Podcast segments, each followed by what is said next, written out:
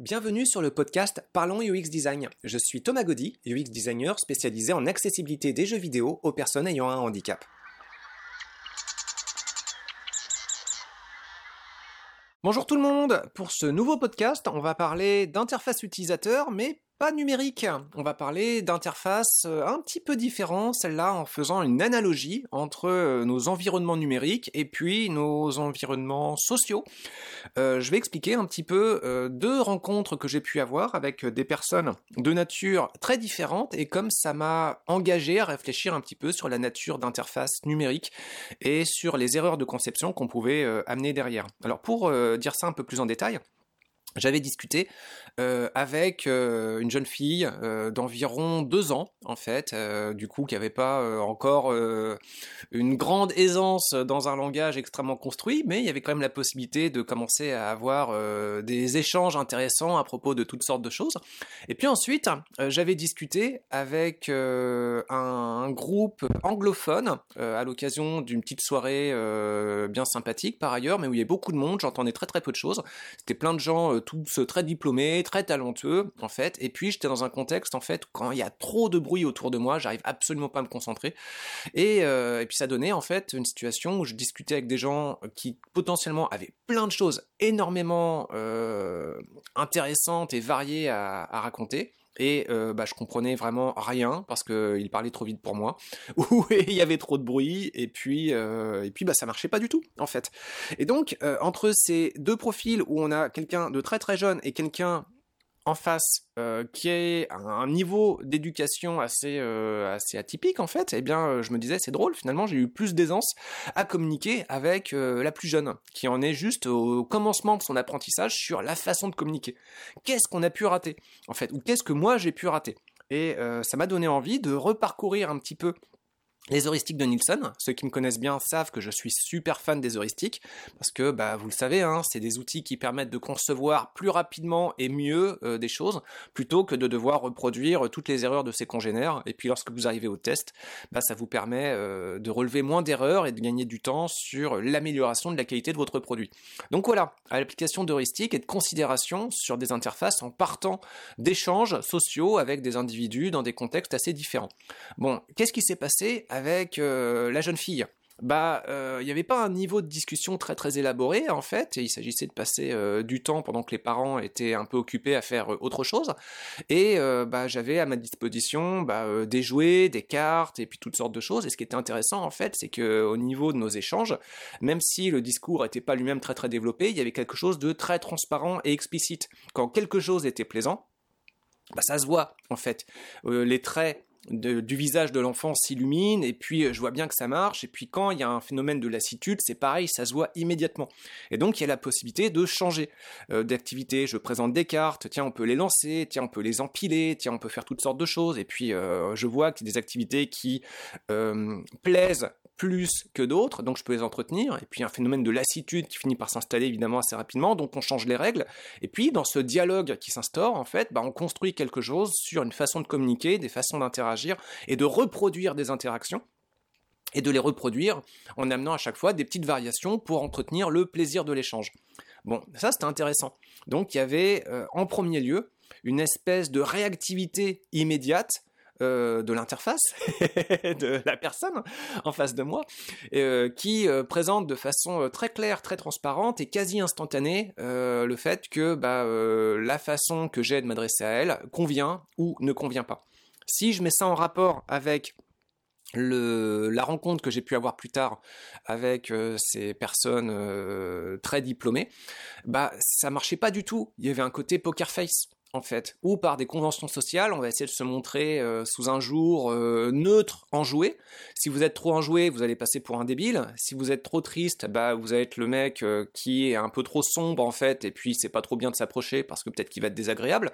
Donc il y a une espèce de standard comme ça d'apparence que vous devez avoir, et puis bah, là-dessus, ça masque un petit peu cette capacité à reconnaître si votre flot de communication est adéquat ou pas. Donc le côté euh, poker face sur le gradient euh, neutre en jouet, en fait, bah, euh, comme ça va être un petit peu bridé là-dessus, ça va être très très compliqué finalement de savoir comment aborder la personne, si c'est bien, si la thématique que vous lui proposez convient ou pas. Alors évidemment là-dessus, le langage se substitue. Le langage se substitue, mais dans un contexte où moi je le maîtrisais pas très très bien, ça allait trop vite il y avait plein de bruit autour de moi et on était vraiment trop nombreux dans une trop petite pièce. Et donc finalement, ce qui était intéressant, c'est que le langage, bah, euh, à ce niveau-là, il se trouvait finalement assez euh, insuffisant pour permettre euh, d'avoir cette communication. Et le langage avec cette fille d'environ deux ans, bah, c'est pareil, il n'était pas super développé. Mais là, ça, ça, pouvait se mettre en place, en fait, par d'autres retours, faciaux, tactiles, par des expressions, par la reproduction de la communication, par l'interaction. Alors que bah, des personnes plus âgées et diplômées, bah, euh, l'interaction, vous la mettez de côté, ça passe par le langage. Et au niveau de l'interaction, bah, vous avez une posture statique, droite, et, euh, puis vous ne bougez pas. Alors, ce qui est intéressant, si on ramène ça à des considérations sur des interfaces numériques, finalement, euh, il y a plein plein d'erreurs qu'on tend à reproduire qui tendent à aller plutôt sur le mode de communication euh, des personnes euh, adultes et puis euh, très diplômées, très sérieuses. Qu'est-ce que ça veut dire? Bah, Ça veut dire que l'interface numérique va vous parler un langage, on s'attend à ce que ce langage, vous soyez en mesure de le comprendre. L'interface va aussi avoir une espèce de côté poker face où elle va pas changer vraiment d'attitude. Le fait que euh, bah, vous réagissez bien ou pas, à la limite vous aurez un message d'erreur, mais ça va être assez euh, succinct. Bref, et puis ça va pas vraiment vous aider. Et quand il va y avoir des choses qui vont euh, planter ou pas bien fonctionner, bah, vous n'allez pas avoir tant d'aide, tant de, possibilités, de perches qui vous seront tendues pour réussir à corriger un petit peu les problèmes que vous pourriez avoir. Là où je reviens encore euh, avec euh, cette jeune enfant, bah euh, il y avait quelque chose d'immédiat. J'allais dire exagéré, mais non, parce que pour, son âge, c'était tout à fait normal. Mais voilà, immédiat, transparent. Et la plupart des interfaces, en fait, devraient présenter ce genre de, de, retour mais ça, ça, ne passe pas. Donc, voyons un petit peu plus ces deux situations de rencontre avec le prisme des heuristiques de Nielsen. Donc euh, vous les connaissez bien, hein, ces 10 euh, principes. Il y a en premier lieu la visibilité du statut du système. Bah, finalement, ça j'en ai déjà parlé. Donc autant pour un jeune enfant, bah, c'est très très clair. Si quelque chose est déplaisant, bah, ça va se voir en fait. Euh, l'expression du visage, la gestuelle en fait, ça va aller en se dégradant un petit peu. Et puis si vous traînez trop à avoir un mode de communication inapproprié, ça va être très explicite, ça peut partir sur des pleurs ou juste la personne qui part. Qu'est-ce qui se passe avec euh, la personne adulte diplômée euh, qui euh, va savoir se tenir en société? Bah, La visibilité du statut du système, avec ce côté un peu poker face, vous allez avoir bah, quelqu'un qui va toujours être là, avec cette attitude neutre en jouet, en fait, pas trop, et puis, euh, si à un moment il y a quelque chose qui se passe plus bien, il va juste euh, partir, mettre deux pas en arrière, et puis discuter avec d'autres personnes. Et puis vous allez vous dire, vous, euh, tiens, là, la communication elle est rompue, mais est-ce que c'est parce qu'il y a eu un phénomène de lassitude normale ou j'ai dit une connerie qui fait que je suis passé pour pour un débile? Et finalement, bah, ce sera beaucoup moins évident de le savoir avec l'adulte qu'avec l'enfant. Avec l'enfant, c'est plus clair. bon, correspondance entre le système et le monde réel bah finalement, là, je parle que de monde réel. Donc, euh, c'est assez clair. Mais ce qui est drôle, c'est que le monde réel, finalement, bah, vous avez quand même vraiment plusieurs niveaux et plusieurs strates comportementales qui évoluent. Et euh, on voit que finalement, bah, ce qui prévalue de plus en plus, c'est euh, le langage, la qualité de communication au détriment de l'interaction et de la transparence. Bon, il y a tout plein de facteurs sociaux hein, qui expliquent derrière pourquoi ça évolue comme ça. Mais quelque part, dans certaines situations, ça amène à une forme de perte de qualité. Et au niveau des interfaces, bah euh, voilà, encore une fois, gardez en tête que la qualité de communication, si vous la faites trop reposer sur le langage et un rythme et un flow qui correspond vraiment aux connaissants, bah, euh, les non-connaissants qui devraient a priori quand même faire partie de votre projet, bah, ils vont se retrouver confrontés à un mur et ils vont juste pas comprendre ce qui leur arrive. En troisième heuristique, consistance, et étalon, normalisation. Donc il s'agit de suivre les conventions en fait de l'environnement dans lequel vous êtes. Bon, j'ai un petit peu moins de choses à dire par rapport à ça en fait parce que euh, bon, euh, au niveau des jeunes enfants, les conventions, t'essayes d'entretenir la, la, communication comme tu peux par euh, le jeu le plus souvent et puis et puis par le plaisir. Et puis quand tu es auprès des personnes plus âgées, bah le jeu il disparaît en fait, à moins que ça soit une convention sociale bien ciblée en disant bon bah là clairement on est dans un jeu, mais c'est plus difficile. Et ce qui passait pour des jeux en fait auprès des jeunes enfants, ça peut plus facilement dériver vers euh, de la moquerie, du cynisme ou euh, une forme d'agressivité un petit peu euh, un petit peu plus difficile. Donc voilà. Mais là, c'est on, part sur d'autres thématiques, donc je vais peut-être un petit peu glisser là-dessus. Mais voilà, consistance et talent, c'est peut-être un peu plus délicat à gérer. Prévention contre les erreurs. Par contre, cette heuristique-là, je l'adore vraiment beaucoup. C'est une de mes favorites. Alors, euh, prévention contre les erreurs, je reviens, euh, j'en ai déjà parlé un petit peu. Euh, avec le jeune enfant, bah, vous voyez, si quelque chose qui se passe pas bien, bah, en général, vous avez quand même des signes avant-coureurs. Il peut y avoir une accélération de l'interaction, une forme de frénésie, dans la verbalisation, ça va pas. Enfin bon, une forme d'impatience qui, si vous êtes attentif, évidemment, c'est pas magique, bah, vous allez l'apercevoir. Mais auprès, je reviens sur euh, le cas de l'adulte diplômé, bah, euh, l'impatience, elle va être masquée. Euh, l'attitude et le comportement vont être beaucoup moins synchrones. Vous savez, l'attitude est masquée, le comportement est visible. Et si la personne développe une idée de vous en se disant ah lui c'est vraiment un branque ou au contraire c'est génial ce qu'il me raconte, bah, quelque part en fait au niveau du comportement ça va être un petit peu plus un peu plus délicat et un peu plus subtil à identifier. Bon, euh, quand une personne s'enthousiasme, en général, c'est un petit peu plus, euh, un peu plus net. Il y a des signes, même pour les adultes, hein, pour tout, on voit ce genre de choses. Mais, euh, mais voilà, c'est en général, c'est un petit peu plus, un peu plus étouffé. Et puis surtout, bah, du coup, la prévention contre les erreurs. Bah, pour beaucoup de personnes adultes, c'est moins net le sentiment de rupture, au moment où la communication se casse, finalement, il n'y a pas forcément eu de signe avant-coureur. Ça peut partir parfois un peu en sucette en se disant tiens, bah là, la personne est sortie, ou elle s'est fâchée, ou il y a quelque chose. Mais les signes avant-coureurs, ils n'étaient pas forcément évidents à, euh, interpréter parce qu'ils pouvaient être masqués au niveau de l'attitude et puis au niveau du comportement. Quand, quand le comportement devient explicite, souvent, c'est parce qu'il devient, c'est trop tard.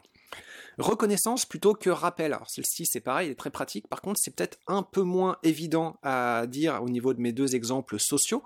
Euh, peut-être que euh, bah, reconnaissance dans l'interaction avec la jeune fille, il y avait quelque chose qui était euh, vraiment dans l'instant, donc on présente l'objet, on joue avec, on le manipule, donc on est vraiment dans la reconnaissance. Mais la discussion avec l'adulte, on est vraiment dans le rappel, dans le sens où pour que la communication s'établisse, il est nécessaire d'avoir tout un bagage culturel à disposition qui soit efficace. Et donc il est nécessaire de se rappeler de tout un tas de connaissances pour réussir à faire avancer le, propos. Alors, puisque je parle du propos, une petite parenthèse aussi, on est d'accord que le propos de la communication entre une très jeune fille et puis une personne bien plus âgée, bah, c'est pas le même. Mais on peut quand même se dire que globalement, le point commun entre ces deux situations, il y a quand même un propos, c'est de maintenir une communication sociale. Alors avec euh, la jeune fille, c'est euh, vraiment quelque chose qui va passer par le jeu, mais il ne s'agira pas de discuter de euh, notions philosophiques abstraites, c'est pas possible en fait. En tout cas, c'est très très compliqué à cet âge-là. Alors qu'avec la personne cultivée, justement, diplômée, bah, ça peut être justement beaucoup plus enthousiasmant d'embarquer là-dedans. Mais si tous les préalables pour la mise en place de cette communication-là ne sont pas remplis, bah finalement, vous allez complètement échouer. Et euh, dans les deux situations sociales que je vous raconte, finalement, la communication était beaucoup plus loin et plus profonde avec la jeune fille qu'avec la personne, euh, euh, la personne adulte.